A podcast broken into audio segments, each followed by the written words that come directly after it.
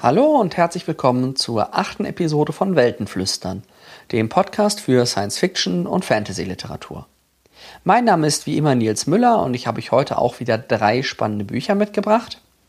Aber vorher gibt es noch die große Leseempfehlungsliste, die jedes Jahr so im April, Mai aus den USA zu uns kommt, nämlich die Hugo-Nominierung. Und dieses Mal ist es tatsächlich auch so, dass bei den großen Nominierungen in den großen Kategorien diese ähm, Abstimmungsmanipulation, die wir in den letzten ein, zwei Jahren gesehen haben, eher eine untergeordnete Rolle spielt. Also weder die Sad noch die Rabbit Puppies haben diesmal es geschafft, ähm, wirklich ihre eigenen Texte irgendwie in der Abstimmung ähm, in der äh, nominierten Liste zu platzieren. Ähm, auf den Listen, wo es weniger Nominierte gibt, irgendwie so bei den Kurzgeschichten und bei irgendwie ähm, Sachbüchern zu Science Fiction, Fan-Editor und dieser ganzen Sache, da haben sie leider wieder ähm, ein bisschen was gewonnen. Allerdings ähm, wird das auch wieder so sein, vermutlich, dass dann bei der Award-Verleihung diese Nominierten irgendwo ganz, ganz unten, wahrscheinlich unter der Kategorie kein Award äh, landen werden. Auf jeden Fall sind die Hugo-Nominierungen jedes Jahr so ein Gradmesser dafür, was ist gerade sehr populäre Science Fiction und auch dann in dem Kontext sehr gute Science Fiction und damit eigentlich auch immer ähm, Leseempfehlung direkt für jeden Genre-Fan. In der Kategorie Roman sind dieses Jahr nominiert ähm, von Anne Leckie Ancillary Mercy, das ich euch hier im Podcast ja auch schon vorgestellt habe. Das ist der letzte Band ihrer Reihe zu dem Raj-Imperium. Dann ist äh, nominiert von Jim Butcher The Cinder Spies, The Aeronauts Windless. Das sagt mir gar nichts und ich bin auch nicht, nicht so ein großer Jim Butcher-Freund, deswegen werde ich das Buch vermutlich auch nicht lesen. Als drittes ist nominiert N.K. Jemison, The Fifth Season. Das ist die neue Fantasy-Reihe, der erste Band der neuen Fantasy-Reihe von Jemison und der steht bei mir auch sowas schon von auf der Leseliste. Ähm, den werde ich mir ziemlich bald dann auch wahrscheinlich reinziehen. Äh, dann ist da auf der Liste von Neil Stevenson Seven Neves. Das ist so ein Sonnensystem-Roman. Das finde ich auch sehr schön, dass Neil Stevenson mal wieder beim Hugo dabei ist. Der schreibt ja doch immer sehr bombastische Bücher und mit Seven Eves hat er glaube ich, wieder so ein bisschen was Zugänglicheres auch geschrieben, wo man auch als nicht als Leser, der sich nicht irgendwie Wochen oder Monate lang mit dem Buch beschäftigen will, ähm, sich, sich, gut unterhalten und äh, inspirieren lassen kann. Und das letzte Buch, äh, das nominiert ist, der letzte Roman, ist von Naomi Novik, Uprooted. Und das ist zufälligerweise genau das Buch, was ich gerade lese, das ich euch also vermutlich in der nächsten Podcast-Episode vorstellen werde. Als beste Novelle, also so ja länger als eine Kurzgeschichte, aber eben kein nicht ganz ein Roman, ähm, ist nominiert Binti von Nedo, Nedi Okorafor, das ich euch ja letzte Folge vorgestellt habe. Dann The Builders von Daniel Polanski. Pendrick's Demon von Lois McMaster Bujold, der Autorin der Bücher um den, den Baraya-Zyklus. Dann ist nominiert Perfect State von Brandon Sanderson und Slow Bullets von Alistair Reynolds. Also das finde ich sehr erstaunlich, dass diesmal bei der Novelle sehr, sehr viele Autoren vertreten sind, die man auch schon als Romanautoren kennt. Also es sind im Grunde vier, vier Autoren dabei, die Romane geschrieben haben, die ich schon kenne. Und drei, wenn man Sanderson schon mitzählen will, die tatsächlich im Genre äußerst etabliert bereits sind. Nedi Okorafor ist einer der seltenen Vertreterinnen der afroamerikanischen Science Fiction. Und ähm, ja, Daniel Polanski, der Name sagt mir jetzt noch nichts. Aber ich denke, die vier Novellen, die ich da noch nicht gelesen habe, werde ich mir auch in den nächsten Wochen mal zu Gemüte führen. Dann noch interessant vielleicht ist die Kategorie Film, wobei die Nominierungen da alle, alle relativ wenig überraschend sind. Das ist einmal Avengers, Age of Ultron. Ähm, das war ja ein ganz, ganz guter Film, aber der fällt hinter die anderen vier, finde ich, zurück. Das sind dann nämlich noch Ex Machina, den ich ganz hervorragend fand, Mad Max Fury Road, sehr anders, aber ähnlich hervorragend. Äh, The Martian, natürlich die Umsetzung des äh, Knallerromans ähm, und was natürlich auch nicht fehlen darf, ist der neue Star Wars Episode 7. Die fünf Filme sind nominiert und mir fällt es verdammt schwer, da eine Vorhersage zu treffen. Meine Vermutung ist, dass es sich zwischen Star Wars und The Martian entscheiden wird, aber da bin ich äh, völlig blank. Überraschen würde mich allerdings, wenn äh, die Avengers den, den Preis in, dem, in der Runde gewinnen würden. So, jetzt genug der Vorrede, genug der Hugo-Empfehlungsliste. Was für Romane habe ich euch heute mitgebracht? Das ist einmal von Kim Stanley Robinson, sein neuer Roman Aurora. Dann haben wir einen Jugendroman von Brandon Sanderson, The Arithmetist. Und ein Science-Fiction-Roman von Philipp P. Peterson, Transport. Ich wünsche euch viel Spaß.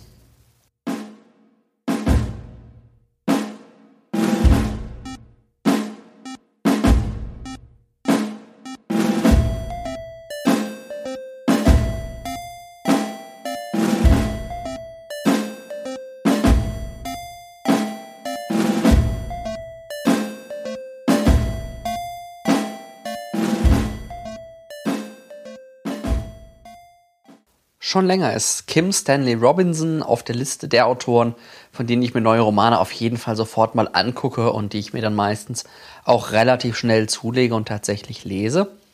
Denn Kim Stanley Robinson hat einen sehr eigenen Stil, eine, eine sehr klare Hard SF, die sehr technisch, ähm, technisch bestimmt ist, sehr techniklastig ist. Aber er kombiniert, schafft es eben immer, das zu, mit sozialen Problemen und Gruppendynamiken zu kombinieren sodass daraus wirklich spannende Romane und gute Geschichten werden. Bekannt geworden ist äh, Stanley Robinson durch die Mars-Trilogie, die ja auch gerade als Fernsehserie, glaube ich, umgesetzt wird und von Heine als dreibändige, dreibändige Reihe neu aufgelegt worden ist.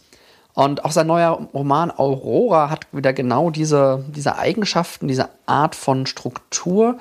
Und es ist zwar nicht explizit so, aber es könnte durchaus sein, dass Aurora mehr oder weniger im gleichen Universum oder in der gleichen Zeitlinie spielt wie 2312 und damit möglicherweise in großen Teilen auch in der gleichen Zeitlinie wie die Mars-Trilogie. Wir befinden uns also in der Welt irgendwann in der Mitte des dritten Jahrtausends und im Mittelpunkt des Romans steht die Aurora. Die Aurora ist ein Generationenschiff von der Erde, das in einem Monat das Tau Ceti-System besiedeln soll natürlich nicht in einem Monat das Tau-CT-System besiedeln soll, sondern einen Mond im Tau-CT-System besiedeln soll. Generationenschiff heißt, dass die Aurora bereits sehr, sehr lange auf ihrer Reise unterwegs ist, genau zu sein ungefähr 170 Jahre. Und dass es eben so ist, dass von der startenden Bevölkerung keiner selbst am Ziel ankommt, sondern eben die, die Kinder, die Enkel, die Urenkel, die Ururenkel der eigentlichen ähm, Mannschaft, die am Anfang mit diesem Raumschiff von der Erde abgereist ist, am Ende dann in dem angestrebten Tau Ceti-System ankommen soll.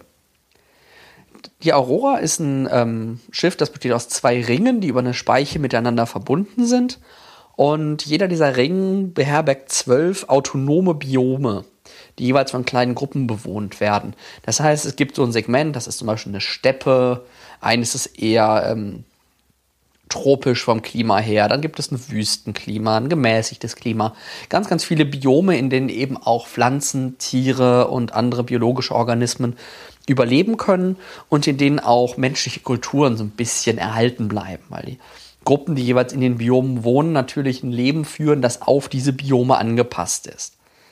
Es ist allerdings trotzdem grundsätzlich möglich, zwischen den Biomen zu wechseln. Also die sind nicht hermetisch voneinander abgetrennt. Aber sie sind mehr oder weniger autonom, sodass sie ähm, als eigenständige ähm, Biosysteme sozusagen funktionieren.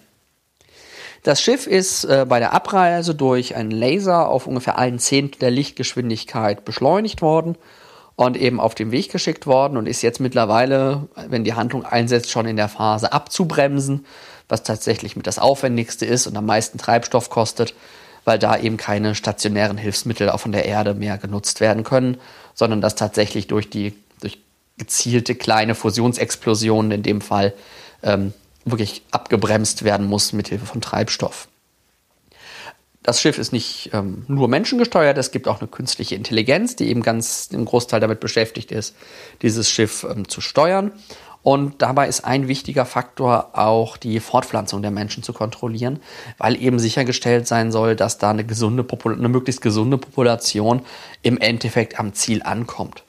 Und im Laufe des Romans wird das auch eines der größeren Themen, wie man mit dieser Fortpflanzung und der genetischen Entwicklung im Grunde der, äh, der, der Menschen, die da unterwegs sind, äh, wie man damit umgeht. Die Handlung setzt ein, das habe ich gerade schon angedeutet, so ein bisschen in der Endphase des Fluges, als die Ankunft in dem System nicht mehr so weit ist. Und äh, wenn ich das richtig verstanden habe, müsste es ungefähr so die vierte Generation sein, die gerade als Kind ähm, auf diesem Raumschiff lebt. Hauptfigur ist eben dann auch das Mädchen Freier. Und Freier ist die Tochter der Ingenieurin Devi. Und Devi ist so ein bisschen die, ja, die Problemlöserin im ganzen Schiff.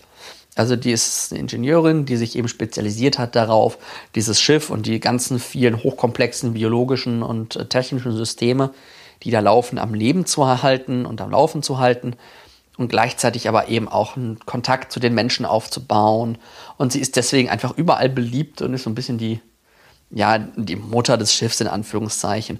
Also diejenige, die jeder gerne bei sich hat, die jeden kennt, mit der jeder redet, der jeder vertraut. Ihre Tochter Freya, die Hauptfigur, ist technisch nicht so begabt wie ihre Mutter, aber ähnlich sozial kompetent. Da färbt dann sicherlich auch die Beliebtheit der Mutter ein bisschen auf sie ab und sie ist halt in der Lage, einfach das zu halten. Sie geht dann relativ am Anfang auf so eine Wanderschaft, Wanderjahre, das sind einige Jahre, die sie da unterwegs ist, in der sie eben eine gewisse Zeit in jedem der Biome lebt und eben auch Kontakte sozusagen zu den Menschen da aufbauen kann. Weitere Hauptfiguren sind ihr Vater und ihr Kindheitsfreund, aber es ist schon so, dass Freier ähm, doch schon die Figur ist, um die sich der ganze Roman dreht und durch deren Augen oder mit der zusammen der Leser die Geschichte durch, durchlebt und erlebt.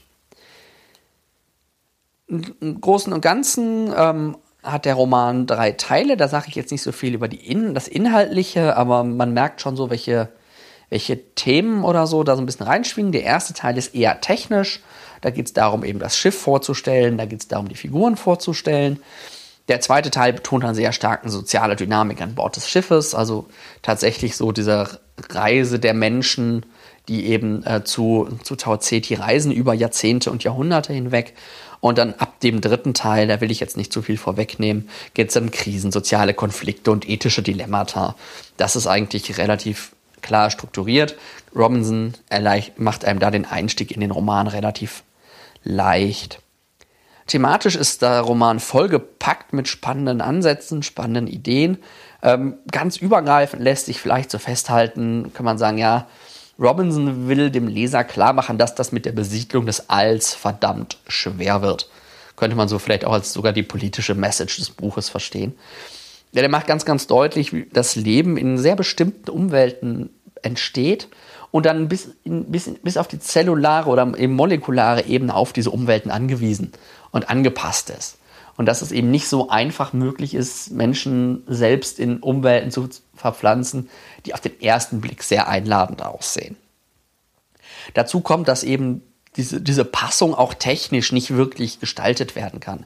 Das sind halt sehr, sehr über sehr, sehr lange Zeiträume, Jahrtausende, Jahr, Jahrhunderttausende, Jahrmillionen eventuell ähm, entwickelte ja, Symbiosen im Grunde, die sich technisch nicht so einfach nachbilden lassen.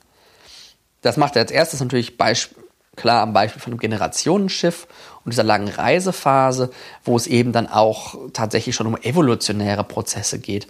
Weil natürlich mit, ich glaube, ungefähr 2000 Personen am Anfang der Reise, ähm, da ist die genetische Vielfalt nicht so gigantisch groß, sodass da tatsächlich schon Prozesse stattfinden, die man eben auch bei der, bei der Zucht von Tieren, die es nur noch in kleinen Populationen gibt oder die nur in Zoos gezüchtet werden, erlebt, sogenannte Zooevolution, ähm, dass da dann tatsächlich auch schon an solchen Punkten eine Degeneration tatsächlich eintritt. Und dazu kommt dann eben in Generationenschiffen auch, dass zum Erhalt der Biome ein unglaublicher Aufwand betrieben muss betrieben werden muss und dass tatsächlich gigantische, komplexe biotechnische und dann auch noch soziale Systeme sind, die da gleichzeitig erhalten werden müssen. Und das äh, macht Robinson halt schon sehr klar, dass das sehr schwierig zu handeln sein wird. Dann haben wir auch unsere sozialen Dynamik so ein bisschen Thematik, nämlich vor allen Dingen Umgang von größeren Gruppen mit äh, unterschiedlichen Meinungen in Krisensituationen weil ihr könnt euch vorstellen, da auf der Aurora geht nicht alles glatt und es funktioniert nicht alles so, wie sie, sich das, äh, wie sie das wollten. Und eben die Reaktionen darauf und die sozialen Dynamiken, die da entstehen, sind ein ganz großes Thema in dem Roman. Auch psychologisch kann man so ein bisschen was da reinlesen zum Thema Erfolg und Scheitern und auch neue und alte Heimat. Gerade das Verhältnis eben von Erde und dem angestrebten Ziel ist in Gesprächen und in Gedanken der Leute immer wieder präsent. Und dann kommt zum Schluss noch eine letzte thematische Ebene, die ich da reinlesen die man da reinlesen kann. Ist eine ethische Diskussion, einfach auch um, über Unterwerfung unter die Technik. Wie weit lassen wir zu, dass Technik unser Leben ähm, steuert, beherrscht oder sogar ähm, erhält? Da müsste ich jetzt äh, spoilern, um das genauer auszuführen. Und dann eben auch so dieses ganze Thema, ja, ähm, Desperate Measures in Desperate Times, also irgendwie ungewöhnliche Zeiten erfordern ungewöhnliche Maßnahmen. Das spielt dann eben auch noch eine Rolle. Was denke ich zu dem Buch? Ich mag die Science Fiction von Kim Stanley Robinson, denn die ist irgendwie sehr glatt, sehr sachlich und trotzdem unglaublich menschlich. Und mit, in Aurora schafft er es tatsächlich wieder, das, äh, das richtig gut rauszukehren. Auch finde ich deutlich besser als, 2300, als in 2312, wo er ja so eine kleine Tour, ähm, Tour durch das Sonnensystem quasi mit dem Leser macht. In Aurora hat er wesentlich mehr Luft und mehr Zeit, solche ähm, Gedanken und die ganzen Themen zu entwickeln. Und da kann er wesentlich äh, stärker, ähm, stärk, ist er wesentlich stärker als in 2312. Der erste Teil, wo es eben darum geht, das Schiff vorzustellen und die Menschen, den fand ich vielleicht ein bisschen zu trocken und zu technisch.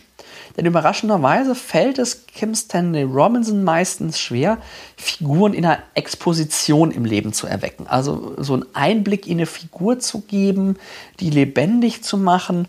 Das ist nicht seine Stärke. Er versucht es immer wieder, aber so richtig ähm, hat mich das nicht überzeugt. Seine Figuren funktionieren dann, sobald sie in soziale Dynamiken kommen. Dann merkt man, okay, was da irgendwie sozialpsychologisch hintersteht, auch psychologisch hintersteht. Ähm, die sozialen Dynamiken, die er schildert, sind äußerst schlüssig und teilweise sehr erschreckend. Das kann er, das kann er ganz, ganz sehr gut. Im ersten Teil ist das, finde ich, doch noch ziemlich trocken. Im zweiten Teil gibt er dann echt Gas und damit meine ich nicht, dass jetzt ganz viel Action passiert. Das sind höchstens mal zwischendurch so kleine Szenen, sondern er bleibt bei seinem eher nüchternen Stil, wo er es aber gleichzeitig schafft, extrem präzise und eben eindrucksvoll zu sein.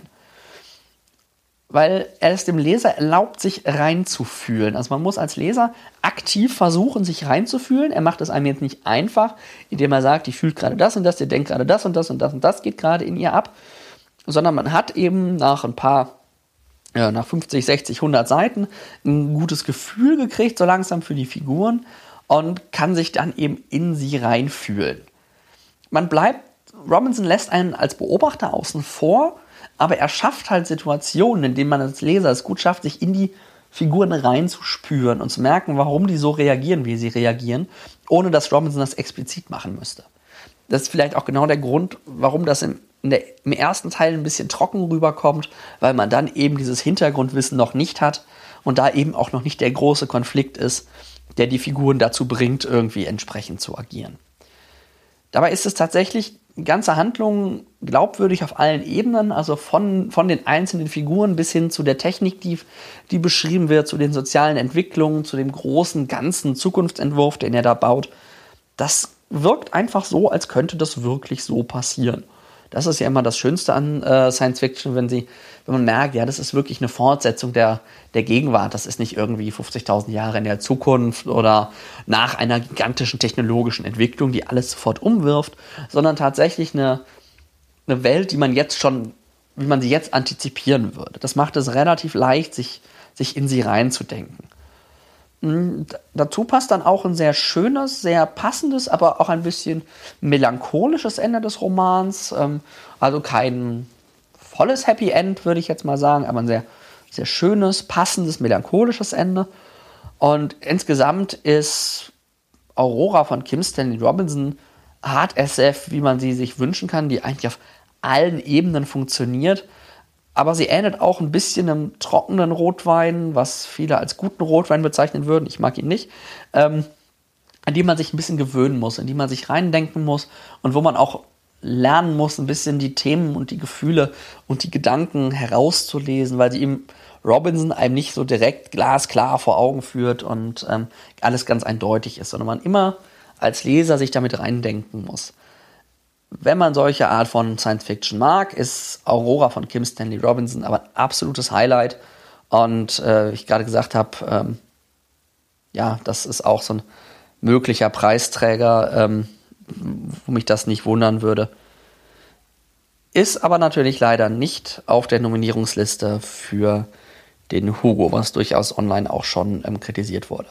Also Kim Stanley Robinson, wer HDSF mit starker sozialer Komponente mag, auf jeden Fall lesen.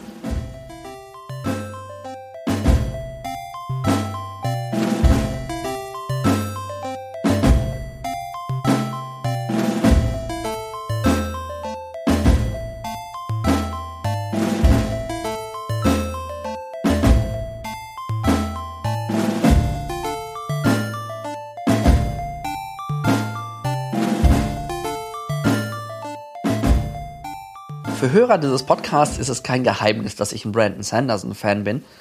Und bisher habe ich von ihm primär die schwere, epische, groß angelegte Fantasy gelesen. Doch äh, seit ein paar Jahren schreibt Sanderson natürlich auch eine Young Adult-Reihe, also für jugendliche Leser. Und den ersten Band dieser Reihe, The Rhythmatist, äh, möchte ich euch jetzt hier heute vorstellen. Die Welt von The Rhythmatist ähnelt sehr stark unserer Welt, aber sie ist irgendwie anders. Also man hat, man weiß, es sind so dieselben Kontinente, es ist derselbe Planet, aber irgendwie ist die Geschichte anders gewesen. Es ist zum Beispiel so, ähm, dass das, was für uns heute die USA ist, irgendwie zerstört worden ist oder in ganz, ganz viele Inseln zerfallen ist. Ich glaube, es war irgendwie sowas um die 60. Und dann gibt es noch ein, ein großes Eurasisches Reich was aber tatsächlich nicht europäisch, sondern wenn ich das richtig verstanden habe, irgendwie koreanisch, koreanisch-chinesisch dominiert ist.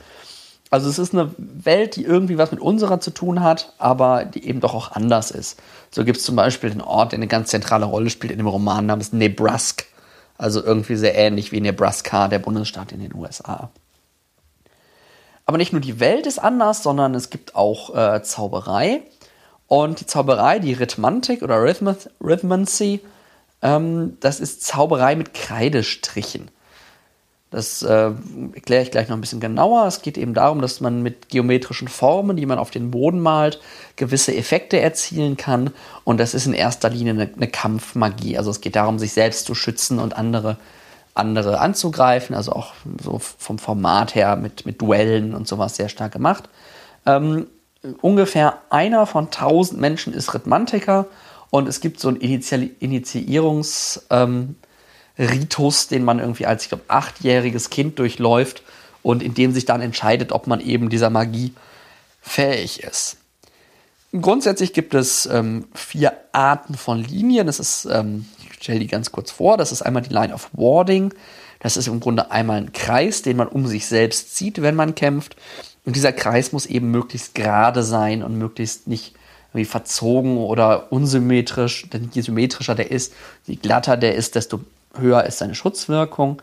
Dann gibt es die Lines of Forbiddance, das sind einfach Mauern, äh, die quasi nicht, nicht überwindbar sind und wo das eben nicht nur für die Kreide gilt, die auf dem Boden ist, ähm, sondern eben auch über diesen, dieser Kreidestrich spannt quasi eine Mauer in die Höhe, ähm, die man nicht durch, durchschreiten kann. Und man muss eben diesen Kreidestrich zerstören, um die Mauer zu zerstören. Dann gibt es Lines of Vigor. Das sind so ja, gezackte Linien, gezackte Pfeile im Grunde. Ja, das ist ein bisschen so die Pistolenkugeln, die man halt schießen kann, ähm, mit der man eben äh, entweder den, den, Gegner, seine Kreaturen, zu denen ich gleich komme, oder eben seine Schutzlinien sozusagen angreifen kann. Und dann gibt es noch Kreidekreaturen äh, in, im Buch, die sogenannten Chalklings. Das sind im Grunde ja kleine Wesen, zweidimensionale Wesen, die man auf den Boden zeichnet und die dann zu eigenem Leben erwecken und äh, die der Magier eben auch steuern kann und kontrollieren kann. Und den er eben sagen kann, ja, jetzt greift ihn da an oder jetzt geh da hin.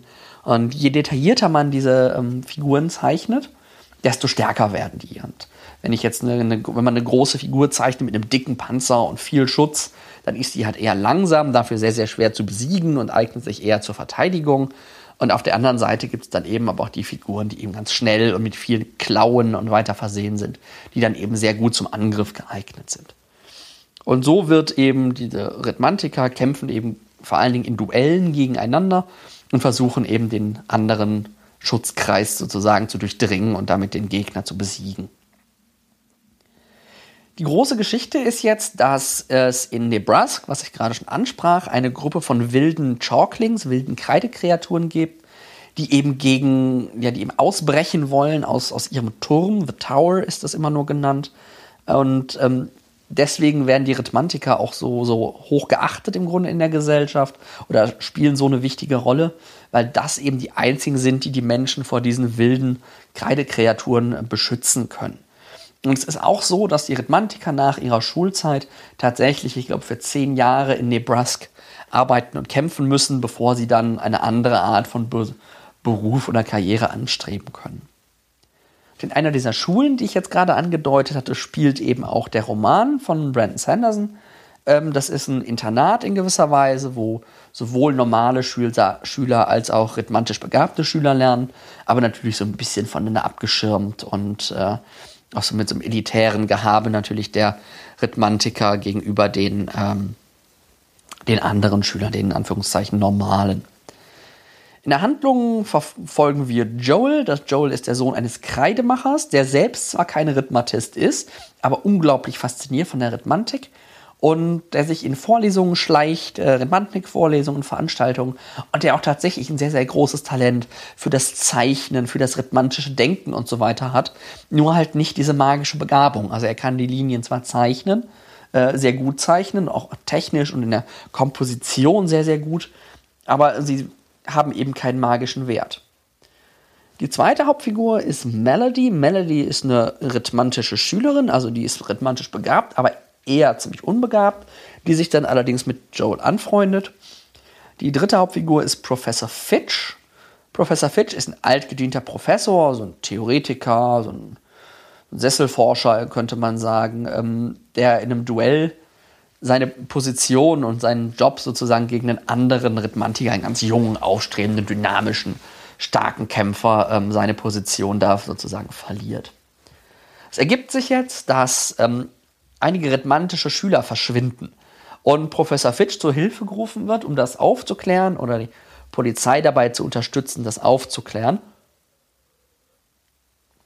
Und die Konstellation ergibt sich, dass Joel und Melody ihm dabei so ein bisschen assistieren. Es entspannt sich eine ziemlich klassische Ermittlergeschichte eigentlich, die so ein bisschen Elemente von Harry Potter mit äh, Elementen von der klassischen äh, eben Detektivgeschichte vermischt und so eine Internatsstory natürlich auch noch im Hintergrund mitschwingt, ähm, die eben dann Sanderson erzählt und von der ich jetzt hier auch nichts vorwegnehmen möchte.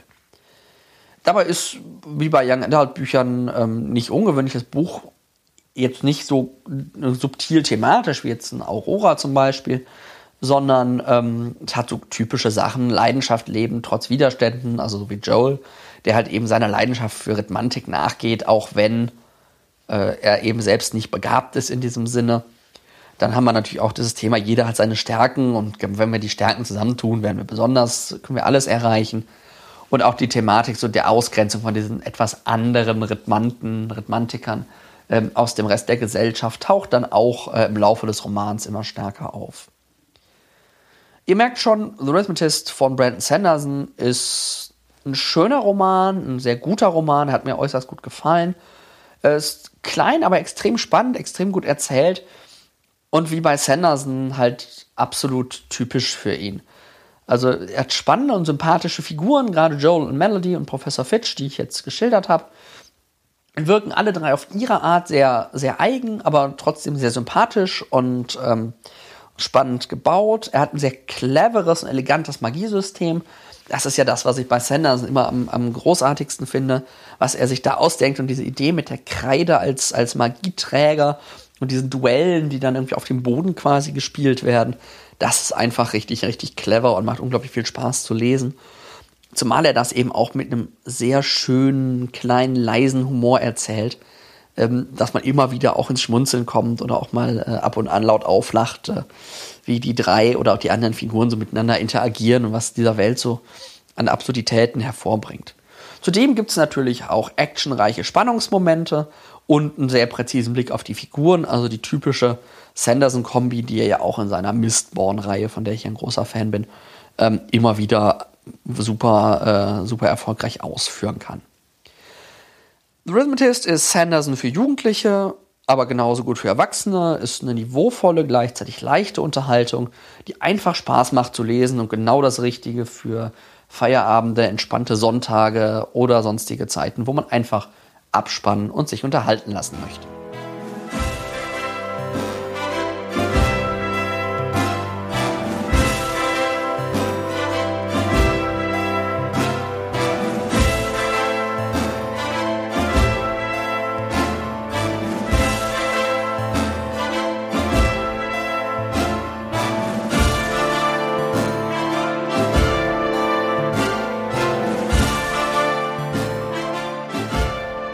Eine der größeren Lücken, die ich in meinem Lesepensum bei Science Fiction noch habe, sind die in den letzten Jahren aufgekommenen Self-Publisher. Das ist irgendwie ein Feld, an das ich mich noch nicht so richtig rangetraut habe, wo ich jetzt dann aber doch auch mal einfach ein bisschen äh, diese Bildungslücke füllen muss. Und da sich der Autor Philipp P. Peterson in, bei Amazon.de wie geschnitten Brot äh, zu verkaufen scheint und auch in Rezensionen doch ziemlich hoch gelobt wird, habe ich mir bei einer äh, Rabattaktion dann doch mal seinen, ich glaube, es ist sein erster Roman, Transport ähm, zugelegt und in den letzten Tagen gelesen. Die Welt, der Roman spielt in einer unbestimmten nahen Zukunft, also vielleicht 20, 30 Jahre oder sowas, nicht wirklich viel. Die USA ist zu einem sehr autoritären Hardcore-Staat geworden. Es gibt einen Hardliner als Präsidenten, Bigby, und ähm, das Beispiel, was jetzt da in dem Roman besonders relevant ist, ist, dass Tötungsdelikte also jede Art von, von Umbringen eines anderen Menschen im Grunde ausnahmslos mit dem Tod bestraft werden und das eben auch nicht ähm, mit Prozess und Urteil und möglicher Begnadigung und so weiter 10, 15, 20 Jahre dauert, bis die Hinrichtung vollstreckt wird, sondern meistens nur wenige Monate. Die Handlung von Transport setzt im Grunde mit einem Gefangenen ein oder damit ein, dass eine Gruppe von Todeskandidaten eine letzte Chance erhält. Also so ein bisschen äh, bisschen äh, ja, vorhersehbar zu sagen, ja, die sollen halt an einem geheimen Regierungsprojekt teilnehmen. Die halten eben die Möglichkeit, an diesem Projekt teilzunehmen und nach diesem Projekt können sie dann äh, frei werden. Es wird ihnen aber auch schon gesagt, dass die Überlebenswahrscheinlichkeiten in diesem Projekt sehr gering sind. Was ist passiert? Die amerikanische Regierung oder das amerikanische Militär hat im Meer ein seltsames Artefakt gefunden, irgendwie eine, eine große Kugel, also die irgendwie mehrere Meter Durchmesser hat. Ich weiß nicht, Laut der Beschreibung müsste sie so 10, 10, 20 Meter ungefähr Durchmesser haben. Und ähm, diese Kugel erweist sich eben als ein Portal zu fremden Planeten. Also wenn man da reingeht, ist da wieder eine Kugel drin und wenn man die betritt, kommt man irgendwie auf einem fremden Planeten raus. Das Problem ist, ähm, es weiß keiner, was das für ein Planet ist. Also ob der für Menschen irgendwie, äh, irgendwie überlebensfähig ist sozusagen. Es kann auch sein, dass, da, dass der Gott weiß, wie schwer es ist und irgendwie eine zehntausendfache Erdschwerkraft existiert oder man irgendwie in einem Gas, äh, Gasriesen rauskommt, wo man eben sofort erstickt oder es so heiß ist, dass man mehr oder weniger sofort verbrennt. All diese Möglichkeiten sind eben nicht klar und die Häftlinge sollen jetzt eben als Versuchskaninchen mit diesem, mit diesem Portal andere Planeten besuchen, bis damit die Wissenschaftler eben verstehen können, wie der Steuerungsmechanismus funktioniert und wie man vielleicht auch erkennen kann, welche Planeten äh, bewohnbar oder besuchbar zumindest sind. Hauptfiguren ähm, in dem Roman sind zwei dieser Todeskandidaten, Russell Harris und Elise Slayton, wobei Russell Harris die eigentliche Hauptfigur ist. Elise Slayton, es wird dann auch nach ein paar Seiten schon klar, wird nur zu seinem Love Interest, hat aber auch als Figur ein bisschen was zu tun. Und ähm, was der Roman im Grunde schildert, sind die Reisen der Häftlinge und eben all das, was zwischen diesen Reisen auf der Basis passiert, während die Wissenschaftler eben versuchen, dieses Steuersystem zu verstehen und ähm, diese fremden Welten, die sie eben besuchen oder von denen sie eben auch nicht leben, zurück, zurückkommen.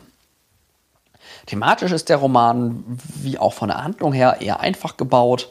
Äh, es hat genau das Thema, was man bei der Handlung schon vermuten würde. Es geht natürlich um die Ethik solcher Projekte ähm, und um den Preis, den man sozusagen bereit ist zu zahlen, ähm, um dann die Todesstrafe zu überwinden. Es geht auch ein bisschen so um die Chance auf ein Leben nach dem Tod. Also die Kandidaten, die Häftlinge hatten sich eben alle auch schon davon, damit abgefunden, dass sie, dass sie hingerichtet werden und das eben nicht überleben werden. Und jetzt haben sie dann doch irgendwie ein Leben, eine Chance auf ein neues Leben und auch, auch eine Rückkehr im Grunde in ihr Leben. Das ist dann auch noch so ein bisschen Thema, was gerade in der zweiten Hälfte, würde ich sagen, des Romans noch eine Rolle spielt. Transport von Philipp P. Peterson ist ein Roman, der einige Sachen schon sehr richtig macht, aber zu viele und zu wichtige Dinge falsch. Also es ist schon so, dass die Prämisse einfach ist, nicht, nicht überraschend, nicht sonderlich, äh, nicht sonderlich ausgearbeitet, aber grundsolide. Es ist halt ein bekanntes, funktionierendes Schema, ähm, irgendwie durch ein Portal in fremde Welten und dann gucken, was passiert da. Das kennen wir nicht erst seit, oder vielleicht äh, primär seit, Star, seit der äh, Fernsehserie Stargate. Und ähm, ich finde es ganz schön, dass Peterson tatsächlich konsequent die einzelnen Reisen berichtet. Und nicht jetzt ganz viel irgendwie in zwei Nebensätzen abbügelt und große Zeitsprünge macht, sondern sehr, sehr dicht an den Figuren und sehr, sehr dicht an den Ereignissen dran ist, weil das schon für eine gewisse Spannung und Abwechslung sorgt. Zudem, weil er es schafft, bei den Zielplaneten, wo die ähm, Häftlinge eben hinreisen, auch eine gute Abwechslung zu bauen und das Ganze auch im Großen und Ganzen glaubwürdig ist. Also man immer so das Gefühl hat, ja, das könnte tatsächlich so, so könnte ein Planet aussehen. Ist jetzt aber auch nicht so überraschend, weil ähm, Petersen tatsächlich auch als, ich glaube, er ist selber Astronom und entsprechend vom Fach ist und eben auch Ahnung hat, wie solche Dinge aussehen können und funktionieren können, was auch den ganzen wissenschaftlichen Hintergrund des Romans äh, zumindest nicht offensichtlich bescheuert erscheinen lässt. Auch das Ende finde ich wieder ganz passend. Das ist ein gutes, schlüssiges Ende im Grunde. Und selbst die Entwicklung der Figuren ist eigentlich gut angelegt. Also da ist ganz, ganz viel da, was einen richtig guten Roman produzieren könnte, aber es gibt dann doch drei ganz große Abers. Das erste Aber ist, dass die Figuren extrem blass und eindimensional bleiben habt ja gerade schon gemerkt, als ich die Hauptfiguren vorgestellt habe, viel mehr als die Namen und dass es irgendwie Ex-Häftlinge sind, habe ich euch nicht gesagt. Und ja, viel mehr braucht man auch im Grunde im ganzen Roman nicht zu wissen und viel mehr kriegt man auch gar nicht gesagt über die Hintergründe. Es gibt dann immer noch ein bisschen die Geschichten, warum die jetzt irgendwie im Knast gelandet sind und wen sie umgebracht haben. Aber das hat mich irgendwie nicht sonderlich mitgerissen. Und selbst die Charakterentwicklung, die eigentlich so von dem was er tatsächlich beschreibt, ganz gut gebaut ist, hat mich persönlich beim Lesen dann doch sehr kalt gelassen. Das zweite große Aber ist, dass der Spannungsbogen des Romans doch sehr merkwürdig konstruiert ist. Es sind ganz viele kurze Bögen, immer, ne, immer so bei diesen Reisen. Und dann ein sehr abruptes Ende, wo man so denkt, huch, jetzt ist schon Schluss. Oder sich irgendwie beim Lesen auch denkt, na, sind doch jetzt nur noch so wenige Seiten, irgendwie ist kein, noch kein Ende in Sicht. Ähm, ich weiß nicht, ob Peterson da erstmal nur mit den, Kur äh, ob er jede Reise erstmal als Kurzgeschichte verstanden hat ähm, und die Zwischenspiele und die dann erst im Nachhinein zusammengekoppelt. Auf jeden Fall fehlt irgendwie so dieser große Spannungsbogen, ähm, der wirklich auf das Ende hinführt, was dann tatsächlich passiert. Und das dritte ist, dass dem Roman sowohl erzählerisch als auch sprachlich ein besseres Lektorat geholfen hätte. Es steht zwar irgendwie eine Lektoratsangabe vorne im vorne im Buch, aber hm, das war noch nicht genug. Also was mir besonders aufgefallen ist, ist dieser Spannungsbogen, den ich gerade schon erwähnt habe, aber dann doch auch, dass die Schreibweise und gerade die Dialoge teilweise dann doch sehr hölzern sind und man das, so das Gefühl hat, gerade irgendwie ein Ex-Soldat und Ex-Knacki, der spricht doch nicht so. Der würde nicht so reden. Auch der Wissenschaftler spricht irgendwie so gestelzt und hölzern. Das fand ich nicht schlüssig. Und dazu kommt dann echt eine ziemlich hohe Anzahl an unglaublich schiefen Bildern und Metaphern.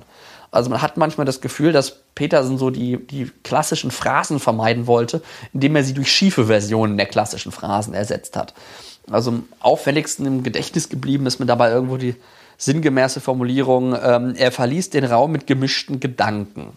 Und ich dachte mir so, ach Mann, dann schreib doch gemischte Gefühle. Das ist doch das, was du meinst. Und solche Stellen gibt es in dem Roman halt haufenweise. Und das hat mir das äh, Lesen doch, äh, doch ein bisschen vergällt. Als Fazit kann ich sagen, dass Transport und Philippe Petersen durchaus Potenzial hat, aber man merkt, dass da unglaublich viel Feinschliff fehlt, der wahrscheinlich durch ein professionelleres Lektorat oder eine Verlagspublikation, sollte man hoffen, da noch hätte reingebracht werden können. Aber trotz der Ansätze merkt man eben, dass es ein Self-Publishing-Roman ist. Und wenn das wirklich die besten oder einer der besten Autoren der deutschen Self-Publishing SF sein soll oder auch der deutschen SF irgendwie aktuell, dann reicht das irgendwie auch in meinen Augen nicht, um das irgendwie zu stärken. Das ist ein solider Roman, das ist ein Roman, den man weglesen kann, aber er stinkt halt total ab, wenn man angloamerikanisches, erzählerisches und auch sprachliches Niveau ist, äh, gewohnt ist, selbst in den Übersetzungen von Romanen, weil ich ja meist noch auf Englisch lese. Also Philipp P. Petersen hat durchaus phasenweise Spaß gemacht zu lesen, es liest sich auch sehr schnell, aber ich würde jetzt nicht sagen, dass es wirklich gute Science Fiction ist.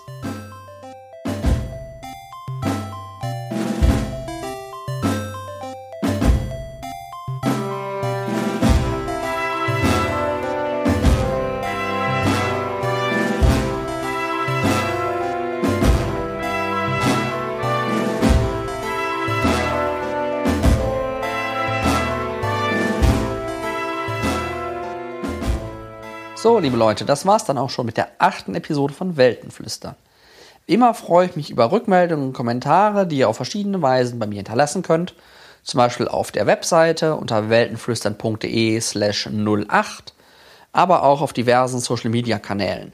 Auf Facebook auf der Fanseite von Weltenflüstern, auf Twitter könnt ihr mir als Weltenkreuzer folgen, auf Goodreads findet ihr mich als Nils Müller aus Dortmund und auf YouTube findet ihr meinen Channel auch als Weltenkreuzer. Abonnieren könnt ihr den Podcast natürlich auch, nämlich entweder äh, durch einen RSS-Feed in euren Podcatcher der Wahl oder auf iTunes. Die Musik in dieser Folge stammt im Intro wie immer aus dem Stück Breaking the Siege Reprise vom Album Epic The Celestial Aeon Project, das unter einer Creative Commons Attribution Non-Commercial Share-alike Lizenz steht. Die Musik in den Pausen und im Outro in dieser Folge sind aus, aus dem Stück La Profession de Ocho Bits von Adrian Berenguer, das ebenfalls unter einer Creative Commons Attribution Non-Commercial Share-alike Lizenz steht. Auch die gesamte Folge von Weltenflüstern steht unter derselben Lizenz, nämlich einer Creative Commons Attribution Non-Commercial Share-alike Lizenz. Bis zum nächsten Mal wünsche ich euch viel Spaß beim Lesen und bis dann.